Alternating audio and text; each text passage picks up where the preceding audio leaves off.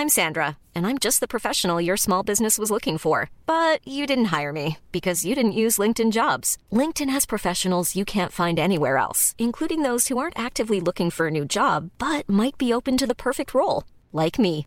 In a given month, over 70% of LinkedIn users don't visit other leading job sites. So if you're not looking on LinkedIn, you'll miss out on great candidates like Sandra. Start hiring professionals like a professional. Post your free job on linkedin.com/people today.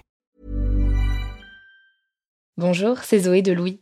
Ça fait maintenant deux ans que j'ai la chance de travailler pour Louis Média et que vous entendez ma voix sur vos podcasts préférés. Travailler pour quelque chose qui a du sens pour moi, c'est essentiel à mon épanouissement au quotidien.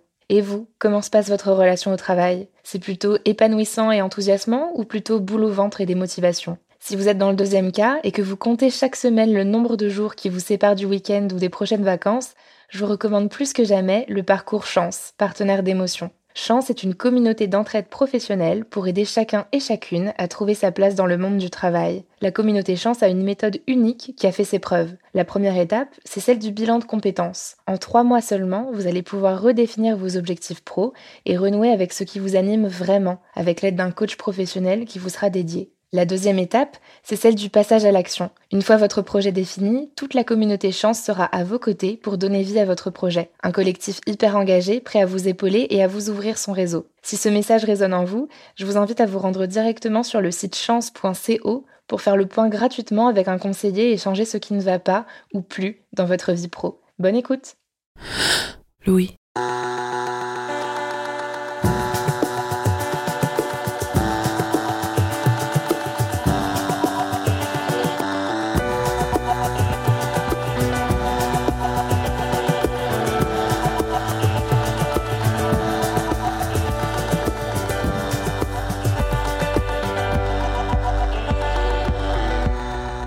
Est-ce que vous vous souvenez de ce que cela fait d'être concentré pendant plusieurs heures sur l'intitulé d'un problème? Un peu comme en période d'examen. Rappelez-vous, les intitulés du bac de philo. Le bonheur est-il affaire de raison? Ou vouloir la paix, est-ce vouloir la justice? Vous avez 4 heures. 4 heures où toutes vos méninges sont tendues vers la résolution d'un seul problème. D'abord, c'est le brouillon, le plan sur les feuilles colorées, et enfin les pages doubles qu'on gratte avec plus ou moins d'empressement, mais généralement, on n'a pas vraiment le temps de se tourner les pouces. Maintenant, réfléchissez à la dernière fois que vous avez eu une sensation de concentration similaire au travail. Quand était la dernière fois que vous vous êtes concentré sans discontinuer pendant plusieurs heures? Il est probable que cela ne vous arrive jamais, tout simplement. On l'a vu dans l'épisode précédent, en moyenne, un employé de bureau passe seulement 11 minutes sur une tâche avant d'être interrompu. Or, au travail, on a quand même besoin de se concentrer. Le but du jet, c'est quand même de faire un plan d'appartement, donc avec des cotes, intégrer toutes les contraintes techniques, euh, des arrivées d'eau, des évacuations de VMC et plein d'autres choses en fait. Donc en fait, là, il faut être ultra précis et ultra pointu sur le travail qui doit être rendu. Et après, quand on propose des projets en 3D et un nouvel aménagement, à la fois le cerveau, il est obligé et de, vérifier que techniquement ça passe, de vérifier que je reste toujours en ligne avec les objectifs du client, euh, d'imaginer que ça va rentrer aussi dans le budget, ce qui nécessite d'être pleinement concentré à la tâche. Karine est architecte d'intérieur indépendante, et pour ne pas faire d'erreur dans son travail, elle doit être très concentrée, et ce n'est pas toujours compatible avec ses conditions de travail. Quand je travaillais en open space, euh, on pouvait être jusqu'à 20 en open space en fait. Ben, il y a le bruit ambiant, il y a les coups de fil, les conversations intercollègues et tous les gens qui peuvent rentrer dans le bureau en fait. Donc ça fait un certain nombre de, de, choses qui gravitent autour de soi et qui bougent autour de soi et en fait qui viennent un peu perturber ben, l'état de concentration en fait. Donc ça, ça c'était compliqué euh, pour moi en tout cas, parce que, euh, ben, humainement parlant, euh, quand un collègue est en train de discuter ou qu'ils éclatent de rire de l'autre côté de la salle, vous dites tiens, il y a un truc sympa qui se passe. Et moi, ce que je suis en train de faire, c'est pas très cool. Donc forcément, ça, ça, ça, ça, crée de la distraction. Donc ça, c'était difficile. Euh, J'ai très vite remarqué que les moments où je travaillais le mieux, eh ben, c'était soit le matin avant que les gens arrivent, tous, soit le soir quand ils partaient tôt et que moi, je restais un peu plus tard pour faire mes tâches. En tout cas, celles qui demandaient le plus de concentration possible. Comme Karine, vous avez peut-être du mal à vous concentrer profondément, même lorsque votre tâche de travail le nécessite. Dans cet épisode, on se demande comment faire pour assurer des conditions de concentration propices au deep work, ou travail profond en français. Le deep work, c'est la capacité à se concentrer sans distraction sur une tâche exigeante sur le plan cognitif. La promesse de cette concentration en profondeur, plus d'efficacité et de productivité. Résultat, on gagne en temps, en énergie et même en confiance en soi. Toute la question, c'est de savoir comment l'atteindre. Je suis Léna Couffin, bienvenue dans Travail en cours.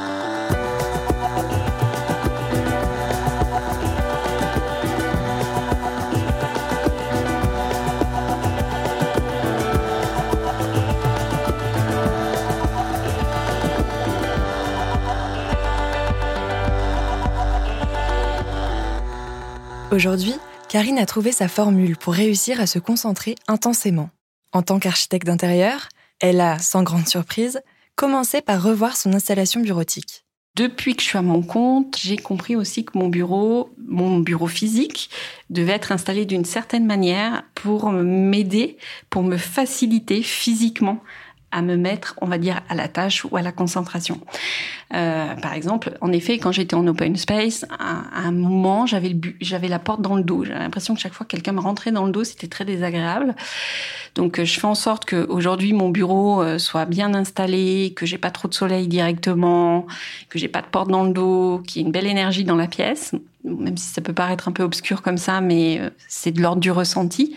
Et du coup, donc mon bureau est installé de manière à ce que je sois le le mieux installé possible. Donc euh, euh, les écrans qui vont bien, j'ai des écrans sur bras, j'ai un fauteuil adapté pour euh, euh, le mal de dos parce que en fait quand on reste beaucoup d'heures euh, installé derrière un bureau en fait il y a des tensions au niveau euh, des cervicales et dans le dos qui se font sentir. Donc l'idée c'est quand même de déjà physiquement avoir un lieu qui soit le plus agréable. Et en tout cas quand je m'installe derrière mon poste de travail je me dis ah oui c'est cool. Là je suis bien installée. J'ai mes dossiers à portée de main et tout va bien donc déjà psychologiquement je me mets dans la condition pour dire là je vais bien travailler en fait c'est plutôt lié au, à mon tempérament parce qu'en fait, euh, euh, moi, je fais partie des gens ultra sensibles, donc je suis sensible euh, à l'intérieur, euh, à l'environnement dans lequel je travaille. En fait, j'ai remarqué que je suis plus à l'aise dans des pièces orientées est ou nord. J'avais un bureau au sud et en fait, il y a trop de lumière et trop d'énergie pour moi en fait. Et comme je suis assez sensible à mon environnement, ça m'empêche de me concentrer. J'ai besoin d'être dans un physiquement de me sentir le plus à l'aise possible. Si euh, il y a trop de lumière, s'il fait trop chaud, eh ben en fait c'est pas possible. Donc j'ai remarqué que dans les pièces orientées au nord et à l'est, j'étais le mieux possible. Et euh, j'ai fait l'essai chez moi aussi. Euh, je rêvais d'avoir un bureau couleur brique. Vraiment, j'adorais un peu comme euh, comme des, des, bureaux avec du bois, etc. Je trouvais ça très beau. Je me dis ah c'est super, je vais faire ça. Et en fait, je supporte pas le bureau euh, parce que euh, il est trop, il est trop énergisant. Le rouge, c'est une couleur énergisante et il est orienté sud. Donc, et eh ben en fait, pour moi, c'est trop trop fort, trop d'énergie, trop et alors que quand je me concentre, j'ai besoin plutôt de couleurs froides, apaisantes autour de moi pour m'aider justement à me recentrer et aller dans ma petite bulle en fait.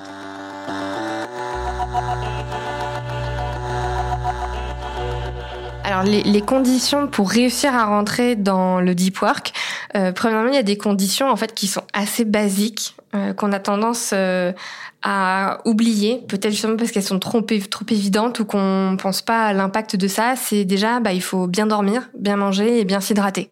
Anaïs Roux est psychologue, spécialisée en neurosciences. Le cerveau et son fonctionnement n'ont presque pas de secret pour elle. C'est tout bête, mais en fait, votre cerveau ne peut pas être concentré sur euh, une tâche intellectuelle complexe si ses besoins primaires ne sont pas euh, ne sont pas remplis. Un peu comme nous, par exemple, à partir du moment où on a faim à midi, euh, bah c'est pas là où on va faire du deep work. Euh, donc c'est exactement ça. Si euh, vous avez soif, si vous vous rendez pas compte que vous êtes en manque de d'eau ou de sommeil, bah vous n'arrivez pas à vous concentrer. Et par exemple, euh, il y a des moments de la journée où vous allez être capable de faire du deep work, et il y a d'autres moments où vous n'allez pas être capable de faire du deep work. Et ces moments-là ne sont pas les mêmes en fonction des personnes. moi, par exemple, c'est le matin euh, de 8h30 à 11h, euh, l'après-midi, vous me ferez jamais faire de deep work parce que je, mon, organisme, mon état d'esprit euh, n'est pas capable de se concentrer sur une tâche. Pour d'autres personnes, ce sera l'inverse. D'autres, ce sera le soir. Je pense que c'est vraiment mon deuxième conseil et le deuxième prérequis pour avoir un deep work, c'est apprenez à connaître vos rythmes à vous et non pas les rythmes imposés à l'entreprise ou les rythmes de vos collègues, par exemple. Une fois qu'on a compris à quel moment de la journée on est le plus efficace, un autre facteur entre en compte, les interruptions, que l'on subit ou non. Dans nos rythmes de travail actuels, pas facile de ne pas être déconcentré par nos notifications d'email ou de téléphone. Et donc de là, forcément, bah, le premier conseil aussi qui vient, c'est de, euh, de mettre un cadre à sa consommation digitale. Euh, donc dès que vous avez un deep work, euh, bah, vous enlevez par exemple les notifications d'email, vous fermez votre boîte mail, ou vous fermez si vous avez des euh, messageries instantanées comme Slack, vous les fermez, ou WhatsApp, vous fermez tout ça. Votre téléphone, vous le mettez dans votre poche ou dans votre sac, vous le mettez, vous le mettez en mode silencieux. Il faut que vous arriviez à, comme je vous disais, le, le cerveau est sans cesse alerte face à ce qui se passe autour et aux sollicitations extérieures. Si vous ne faites pas l'effort conscient de réduire ces sollicitations extérieures, vous n'allez jamais pouvoir faire de deep work. Euh, et les notifications, typiquement, elles appellent tellement, comment dire, elles sollicitent tellement notre euh, notre plaisir instantané que bien évidemment que si vous avez une notification, votre deep work euh, il est passé par la fenêtre. Vous êtes déjà sur votre notification parce que ça vous donne beaucoup plus de gratification que votre deep work. Autre sollicitation qui provoque de la distraction, ses collègues. Surtout si vous avez le privilège, que dis-je, la joie, de travailler en open space. Le deep work et l'open space, c'est pas les meilleurs amis du monde. Et je pense que c'est important pour vous, si vous avez besoin de ces moments deep work, euh, de le faire savoir en fait. Je pense que pour faire du deep work, la communication, elle est aussi clé. Euh, il faut que les autres sachent que vous êtes en deep work. Euh, le gardez pas pour vous, tout simplement. Donc, euh, par exemple, mettez un petit panneau sur votre bureau qui ne pas déranger. Euh, mettez-le dans votre agenda ouvert à tous pour que les gens voient ah non là il est en deep work donc je ne vais pas je vais pas lui envoyer une, un message ou un email ou même sur votre votre nom sur Slack ou Zoom ou je ne sais quoi. mettez-le sur sur votre nom comme ça personne ne vient vous déranger.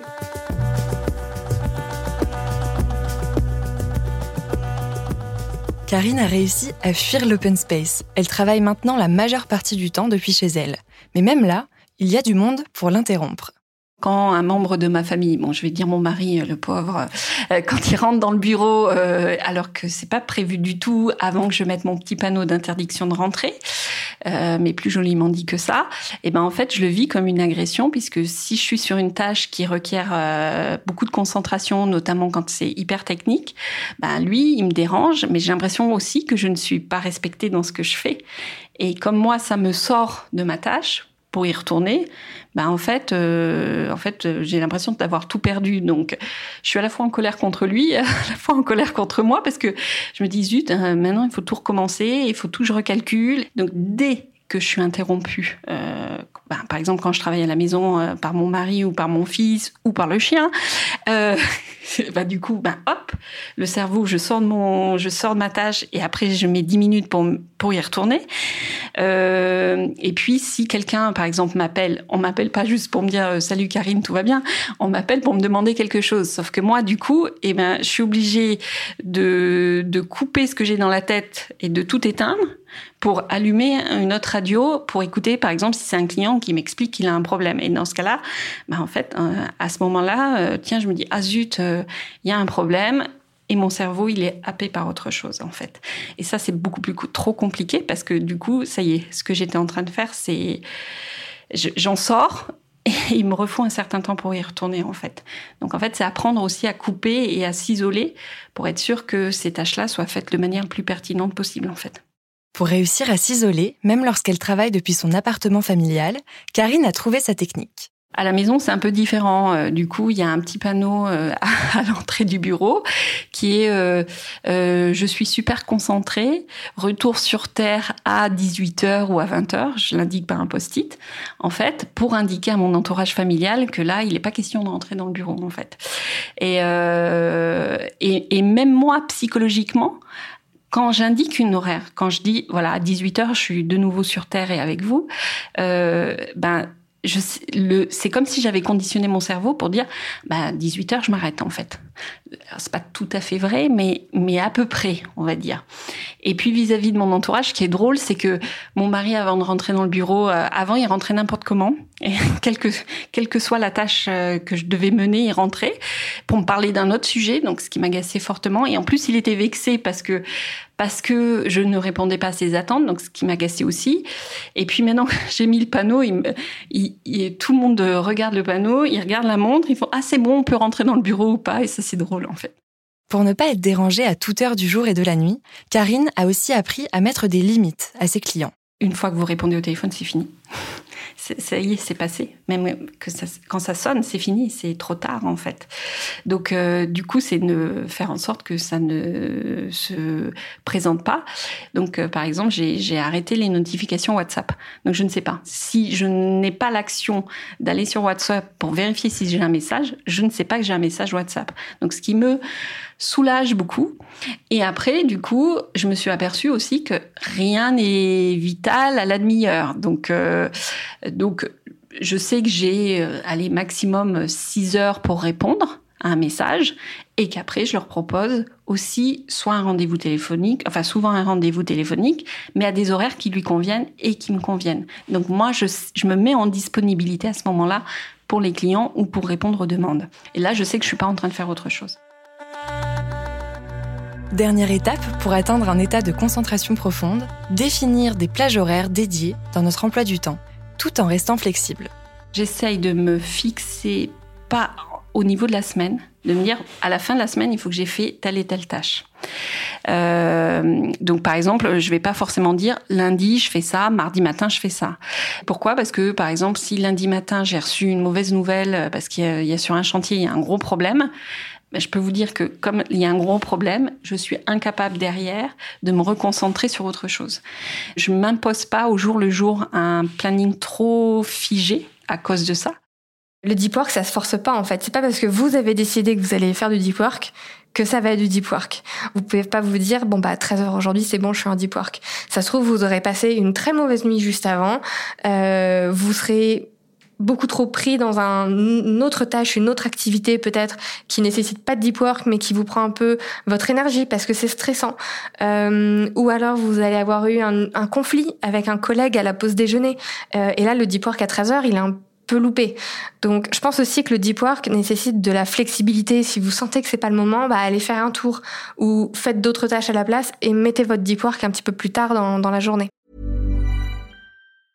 I'm Sandra, and I'm just the professional your small business was looking for. But you didn't hire me because you didn't use LinkedIn jobs. LinkedIn has professionals you can't find anywhere else, including those who aren't actively looking for a new job but might be open to the perfect role, like me. In a given month, over 70% of LinkedIn users don't visit other leading job sites. So if you're not looking on LinkedIn, you'll miss out on great candidates like Sandra. Start hiring professionals like a professional. Post your free job on linkedin.com/people today. Ce qui est sûr, c'est que chacun de ces créneaux horaires doit avoir un objectif clair concernant ce qu'on doit accomplir. Le secret de Karine est de découper les grandes tâches en plusieurs sous-tâches. Et puis maintenant, finalement, avec euh, le nombre d'années, en fait, je m'aperçois que vaut mieux reséquencer son travail pour être ultra performant sur chaque étape, au lieu d'essayer de tout aborder en même temps et de se mettre trop d'objectifs en même temps, en fait. La cuisine, par exemple, quelqu'un me demande de refaire une cuisine. Mais euh, la cuisine, bah, il y a un évier, il y a une plaque de cuisson, il y a des placards, etc. Mais en fait, il y a des normes. Euh, il y a plein de normes, en fait de hauteur, de profondeur. On met pas trop l'eau près du, du, de la plaque de cuisson. Enfin, il y a plein, plein de choses. Mais à un moment, quand on veut tout faire en même temps, forcément, on en oublie. Et c'est pas possible. Euh, soit ça demande qu'on revienne sur le travail après pour revérifier son boulot. Donc de toute manière, on perd en efficacité. Donc c'est trop compliqué. Et après, je, là, je vous parle que des aspects fonctionnels du travail, mais après, il y a un aspect esthétique.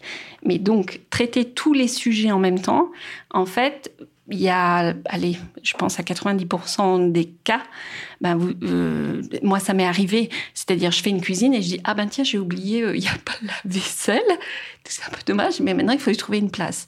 Mais la vaisselle qui dit de la vaisselle, il y a arrivé d'eau, etc. Donc c'est assez compliqué, donc il faut tout refaire. Donc en fait le risque d'erreur et de mettre son travail à la poubelle est beaucoup plus important que si, en fait, à un moment, je, je, je séquençais bien mon travail en disant, là, j'aborde un aspect fonctionnel, je pose les choses techniques, et après, une fois que ça c'est bien validé techniquement, que je, rentre dans les cotes et je suis sûre que tout rentre dans l'espace imparti, bah là je peux m'attaquer à un effet, on va dire, esthétique, quel matériau, quel choix de carrelage et tout pour que ça soit un peu sympa quoi. Mais faire les deux en même temps, euh, le cerveau en fait il, il fait il s'en mêle un peu les pinceaux et euh, du coup c'est pas du tout efficace. Voilà. Ce que j'aime le plus c'est avoir un objectif avoir un livrable, quelque chose de concret à la fin de la tâche. C'est-à-dire que ce que j'aime pas, euh, parce que je m'inscris plutôt dans une logique euh, très opérationnelle, très concrète, ce que j'aime pas, c'est euh, me dire que ma tâche va durer trois jours. Non, je préfère me dire, tiens, là, pendant deux heures, je finis le plan de l'existant de l'appartement, mais au bout des deux heures, je l'ai fini. Alors après, ce qui se passe en vrai, c'est que quand je l'ai pas fini, ça dure mais ça dure jusqu'à ce que j'ai fini. Parce que pour moi, dans ma tête, il n'est pas question que je m'arrête en vrai tant que j'ai pas fini ma tâche. Je fais ça pendant euh, une heure ou deux heures, mais je ne fais que ça. Mais à la fin, j'ai aussi la satisfaction de dire ah bah ok, c'est cool. Là, t'as un vrai truc. Et là, je suis super contente de moi. Donc après, je peux passer plus facilement à l'autre tâche. Mieux vaut se concentrer très fortement sur une tâche et ne surtout pas essayer d'affronter plusieurs problèmes de front. Il y a une attitude qu'on a qui, euh, qui est très délétère, par exemple, sur la concentration et qu'il faut absolument oublier euh, rapidement, euh, c'est le multitâche. en fait, vous allez passer d'une tâche A à une tâche B et vous allez jamais être réellement concentré sur l'un et l'autre. Vous n'allez jamais pouvoir rentrer en deep work. Donc le multitâche est vraiment l'ennemi du, du deep work. En gros, ce multitâche, il a vraiment deux coups. Premièrement, il a un coût qui va être énergétique. Euh, il a un coût énergétique parce qu'en fait, votre cerveau, plus vous allez switcher entre des tâches, plus il va devoir faire preuve d'adaptation. Euh, et cette adaptation, ça va demander de l'énergie au cerveau. Euh, et cette énergie, bah, on en aurait bien eu besoin pour du deep work. Euh, donc si vous mettez toute votre énergie dans du switching, comme on l'appelle, euh, vous n'en aurez pas pour du deep work. Euh, et aussi, le multitâche, le fait de switcher, euh, augmente significativement le stress. Il y a une étude qui a été faite assez récemment où en fait ils ont ils ont fait faire des tâches de bureau assez typiques à des personnes qui étaient de répondre à des emails euh, et ces personnes étaient sans cesse interrompues. Euh, donc il devait passer d'une tâche A euh, à la tâche B euh, que l'interruption nécessitait. Et en fait, ce qu'ils se sont rendus compte, c'est que les personnes qui étaient interrompues sur des sujets très différents de ce qu'ils étaient en train de faire présentaient des niveaux de stress plus élevés, des niveaux de frustration beaucoup plus élevés. ils avaient l'impression d'être plus d'être soumis à plus de pression temporelle et d'avoir plus de charge de travail. Aussi, il y avait ce, et ça rejoint un petit peu la dépense énergétique, c'est que les personnes qui savaient qu'elles n'allaient pas être interrompues pendant leur deep work travaillaient beaucoup plus lentement. À partir du moment où on se lance dans un deep work, mais qu'on sait qu'on va être déconcentré, qu'on a conscience du fait que potentiellement je vais être déconcentré, euh, le cerveau va se mettre à travailler beaucoup plus rapidement et donc à être beaucoup plus stressé et à dépenser encore plus d'énergie. Et là, votre deep work, vous êtes sûr qu'il fonctionnera pas. Le deep work aussi, il nécessite en effet de ne pas avoir de tâches en suspens euh, dans sa tête. Donc ce que je vous conseille aussi, c'est d'avoir, quand vous commencez votre deep work, d'avoir une feuille en fait et un papier à côté de vous et de vous dire dès que vous avez une pensée qui vous distrait euh, et qui traverse votre esprit, plutôt que de la conserver euh, en tête, vous l'écrivez. Comme ça, vous y reviendrez pas et vous allez beaucoup plus pouvoir vous concentrer sur la tâche. Quand Karine parvient à mettre toutes les bonnes conditions en place pour être en deep work, voilà le résultat. Je suis tellement absorbée par la tâche que c'est euh, comme si j'étais dans l'appartement du client. Là, je suis en me disant tiens, il y a ça, il y a ça, j'ai pas vu cet aspect-là, je regarde ça. C'est comme si je rentrais dans une bulle un peu intemporelle et qui fait que ben là le temps je le vois plus passer en fait. Alors un moment je suis dans la cuisine. En fait, tout d'un coup euh, bon ça peut paraître très bête mais euh, je dis ah tiens euh, ça c'est mon placard pour ranger mes couverts. là, je mettrai un placard à épices, je l'organise. Et en fait, je le fais un peu comme si j'étais dans la pièce en train de le faire, en fait. C'est-à-dire, je me dis, oui, là, ça, ça me paraît cohérent, c'est bien, mais c'est comme si je le visualisais aussi en même temps. Enfin, c'est un espèce de dialogue interne qui se passe et qui fait, OK, ça marche, ça marche pas. Je suis habitée par le projet, en fait. Je, suis complètement immergée dans le projet, en fait. Et c'est vrai que tant que j'ai pas réussi, jusqu'au bout, bah en fait je lâche rien en fait. Euh, je vais pas me dire tiens j'ai pas trouvé de solution alors à moins que ça soit une grosse galère mais non non je vais arriver jusqu'au bout quoi jusqu'à ce que ça soit satisfaisant en fait. Il y a une espèce de, jeu qui se met en place euh, dans le cerveau et, une espèce de visualisation aussi ouais je pense. Quand on dit deep work, il y a aussi l'effet de dive, de plonger en fait. Mais une fois qu'on a plongé dedans, parce que le plus dur finalement, c'est de plonger dedans. Mais une fois que tout est réuni et que j'ai aucune excuse pour pas le faire et que je suis dans mon état, en tout cas physiologique, le plus favorable à ça, ben, une fois que vous êtes descendu et je suis descendue, après j'oublie complètement. Karine compare le deep work, c'est-à-dire le travail en concentration profonde, à une sensation de plongeon. Tout autour d'elle disparaît. Et ce n'est pas si anodin. Dans le cerveau, lors d'une concentration profonde, certains types d'ondes cérébrales dédiées aux activités intenses s'activent. Tout un système cognitif se met en place.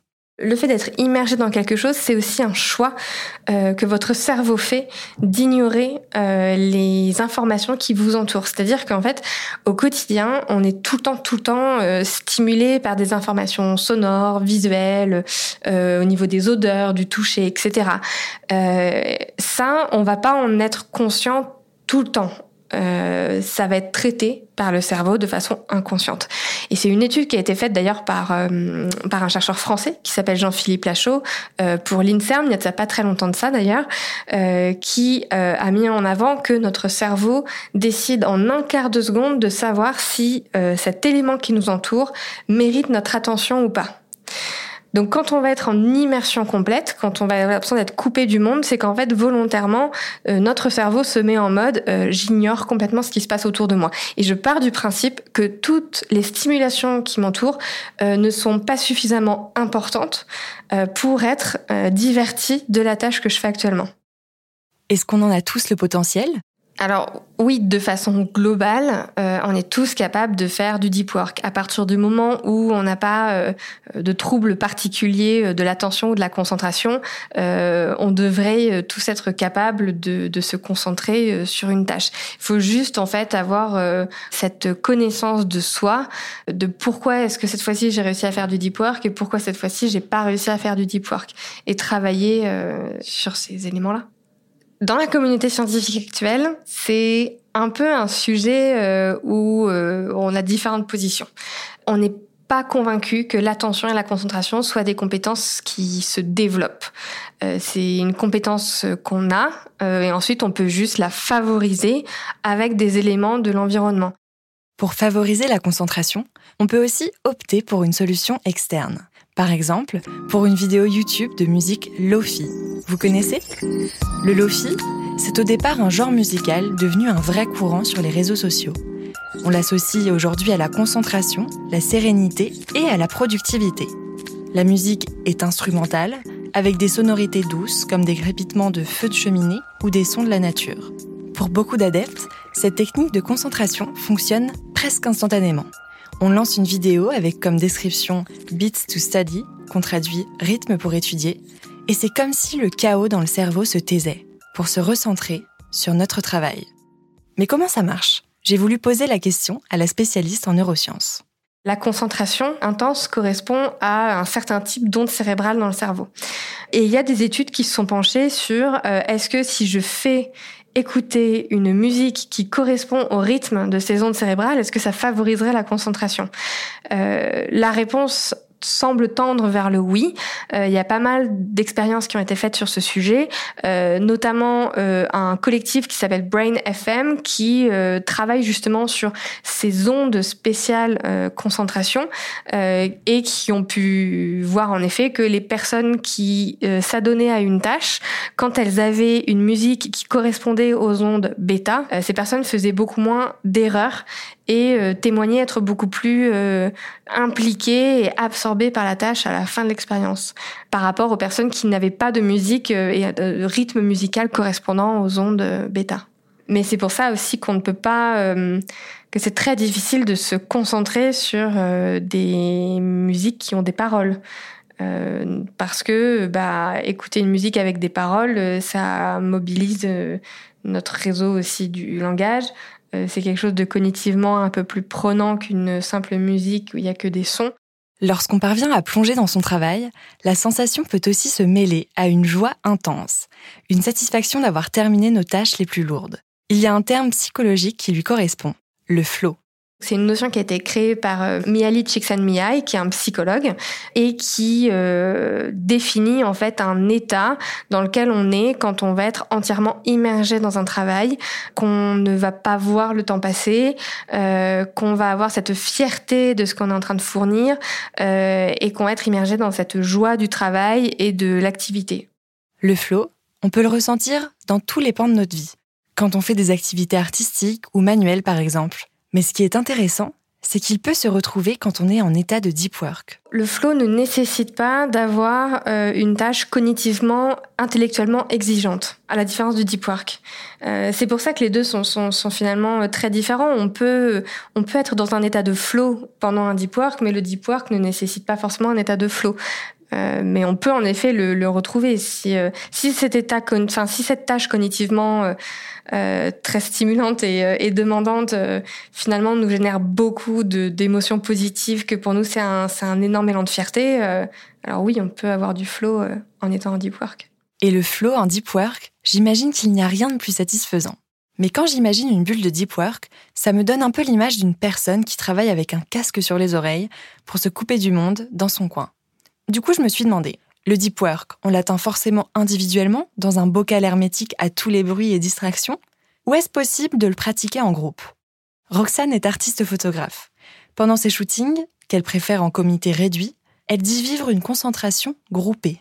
Je pense que le truc le plus important dans mes shootings, c'est vraiment de créer une bulle de création et euh, vraiment d'avoir un dialogue avec euh, là, le modèle avec qui je travaille, qui est un dialogue pas forcément avec des mots, mais vraiment avec euh, le fait de s'imprégner de la musique, de s'imprégner de l'univers, de communiquer ensemble, ou même juste, en fait, je suis presque en miroir à bouger la tête ou le bras et ils comprennent direct là où je veux aller. ce qui est chouette, c'est que du coup, on a de moins en moins besoin de parler. Et moi, parler, c'est hyper compliqué pour moi. Je préfère euh, quand c'est imagé. Du coup, en fait, euh, limite, quand on est vraiment dans un état de concentration poussé, ça va être euh, ah oui et puis tout le monde s'agite comme dans une ruche euh, parce que la mèche elle est tombée un petit peu comme ça et puis en fait on voulait un truc moins strict et tout le monde est sur la même euh, longueur d'onde et ça qui est bien. L'élément clé qui lie Roxane à son équipe, c'est la musique. Généralement, j'ai pas trop de musique, soit une ou vraiment 4-5, parce que j'essaye que ça soit le plus précis possible pour retranscrire l'ambiance de l'univers que j'ai envie de créer. Et ça permet un peu à chaque personne d'être sur la même onde et qu'on est tous enfin le même engrais pour faire la création le jour même. Et je pense que ça aide d'avoir cette musique en commun. Et donc du coup, il y a vraiment aucun bruit parce que en fait, dans un shooting, on n'imagine pas, mais il y a les stylistes, les make-up, les assistants en plateau et tout. Et donc euh, je demande ce qui est pas de bruit, personne qui parle entre eux quoi. Mais après, dès qu'on finit la fin du maquillage, on commence à rentrer dans les costumes. Je commence à mettre la playlist. Parfois, c'est qu'une seule chanson que je mets en boucle pendant deux heures de shooting modèles, ils sont habitués. Et au début, ils me disent Ah, mais c'est insupportable. Et après, en fait, ils se disent euh, C'est bon, j'ai l'impression que je comprends vraiment le projet d'avoir la musique en boucle, en boucle, en boucle. Ça permet vraiment d'avoir une, une, intention. En fait, le but, c'est vraiment d'avoir une énergie commune euh, tous ensemble. C'est le plus important, je pense. Pour être bien. C'est là qu'on voit qu'on est concentré parce que du coup, on a tous le même, la même énergie là-dessus. On pense en effet que le flot de groupe euh, existe parce que ce flot de groupe, on pense que c'est non pas une agrégation de flots individuels, mais bien vraiment une autre entité différente. C'est peut-être que tout le monde est en flot individuel, mais il y a ce flot groupal qui est là euh, et qui ne dépend pas de l'addition de ces flots individuels euh, et qui serait en fait vraiment ce phénomène collectif qui serait lié à des objectifs, aux objectifs finaux euh, du groupe qui se réunit ensemble, et qui seraient aussi liés à des éléments du groupe. Donc, quelles sont les compétences du groupe? Est-ce qu'elles sont complémentaires? Comment sont les relations au sein du groupe? Et est-ce que les gens se connaissent? Est-ce qu'ils interagissent ensemble? Comment est-ce qu'ils interagissent ensemble, etc. Euh, malheureusement, je peux pas en dire beaucoup plus. Ce serait que des suppositions euh, parce que la recherche sur le flot de groupe est, est très réduite. Mais ça m'a fait penser à autre chose qui est aussi assez obscur hein, dans recherche, c'est la synchronisation des ondes cérébrales. L'état de concentration euh, induit des ondes cérébrales particulières. Et en fait, il y a des travaux qui ont observé avec des outils euh, tels un EEG euh, les ondes cérébrales des, de différentes personnes travaillant dans un groupe similaire, par exemple des élèves et des enseignants. et ils se sont rendus compte, par exemple, dans une salle de classe, que lors de concentration extrême et de sur ce que dit le professeur, les ondes cérébrales des élèves s'alignent avec les ondes cérébrales des professeurs. On a pu aussi remarquer ça dans d'autres études, par exemple quand on euh, met des gens euh, dans un exercice de cohérence cardiaque, euh, on se rend compte que leur, leur rythme cardiaque s'aligne. On peut appeler ça aussi la résonance entre, entre êtres humains. Mais voilà, ça reste encore aussi un domaine de recherche très flou. mais on a l'impression en fait qu'il y a une sorte de synchronisation d'ondes cérébrales qui est possible quand on fait une activité qui nous rassemble tous. En dehors de ses shootings, Roxane reconnaît apprécier fortement la concentration solitaire pour laisser toute la place à sa créativité. Mais qu'on soit seul ou à plusieurs, quelques éléments reviennent toujours pour atteindre le deep work. Soigner son environnement physique, définir une plage horaire de concentration en nommant des objectifs précis et réalisables, et enfin, protéger sa bulle pour la rendre, le temps de ces quelques heures, hermétique au monde extérieur.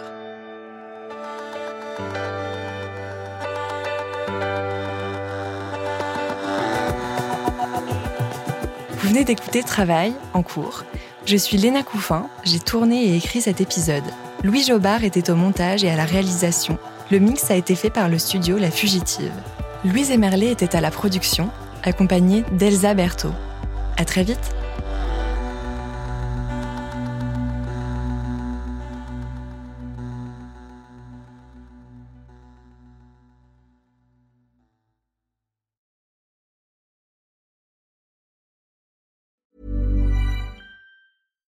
When it comes to your finances, you think you've done it all. You've saved, you've researched, and you've invested all that you can. Now it's time to take those investments to the next level by using the brand behind every great investor, Yahoo Finance. As America's number one finance destination, Yahoo Finance has everything you need, whether you're a seasoned trader or just dipping your toes into the market. Join the millions of investors who trust Yahoo Finance to guide them on their financial journey. For comprehensive financial news and analysis, visit yahoofinance.com. the number one financial destination, yahoofinance.com. Je présente euh, mon billet, elle prend mon téléphone, elle a grandi, je vois qu'elle zoome, elle me dit mais c'est un faux billet madame. Et ce jour-là, je suis avec mon frère et je me dis mais il se fout de moi ou quoi? Je lui demande à quelle heure il rentre et là il me ment sur euh, l'horaire de retour et il me donne un horaire euh, trois heures plus tard. Sur les coups de midi, je sais pas pourquoi, je vérifie mon application bancaire et je me rends compte que j'ai été débité de 400 euros sur mon compte bancaire. Je vois le, policier regarder euh, son écran, on voit qu'il y a un pavé, quoi. Et euh, là, il me regarde et il me dit, monsieur, je peux pas vous dire ce qu'il y a sur mon écran. Par contre, regardez-moi bien droit les yeux, fuyez. Je fais une marche arrière. Et à ce moment-là, une jeune fille arrive en courant. On lui hurle par la fenêtre que nous sommes toutes ces meufs. Donc je lui dis à toi, ramène ton cul ici tout de suite parce que ça va partir en cacahuète. Lover, voleur, une série de quatre épisodes tournée par Lisanne Larbani après son enquête dans Libération à propos de Lesty, le caméléon de Tinder, et à écouter à partir du 22 avril dans Passage, notre podcast d'histoire vraie. À très vite.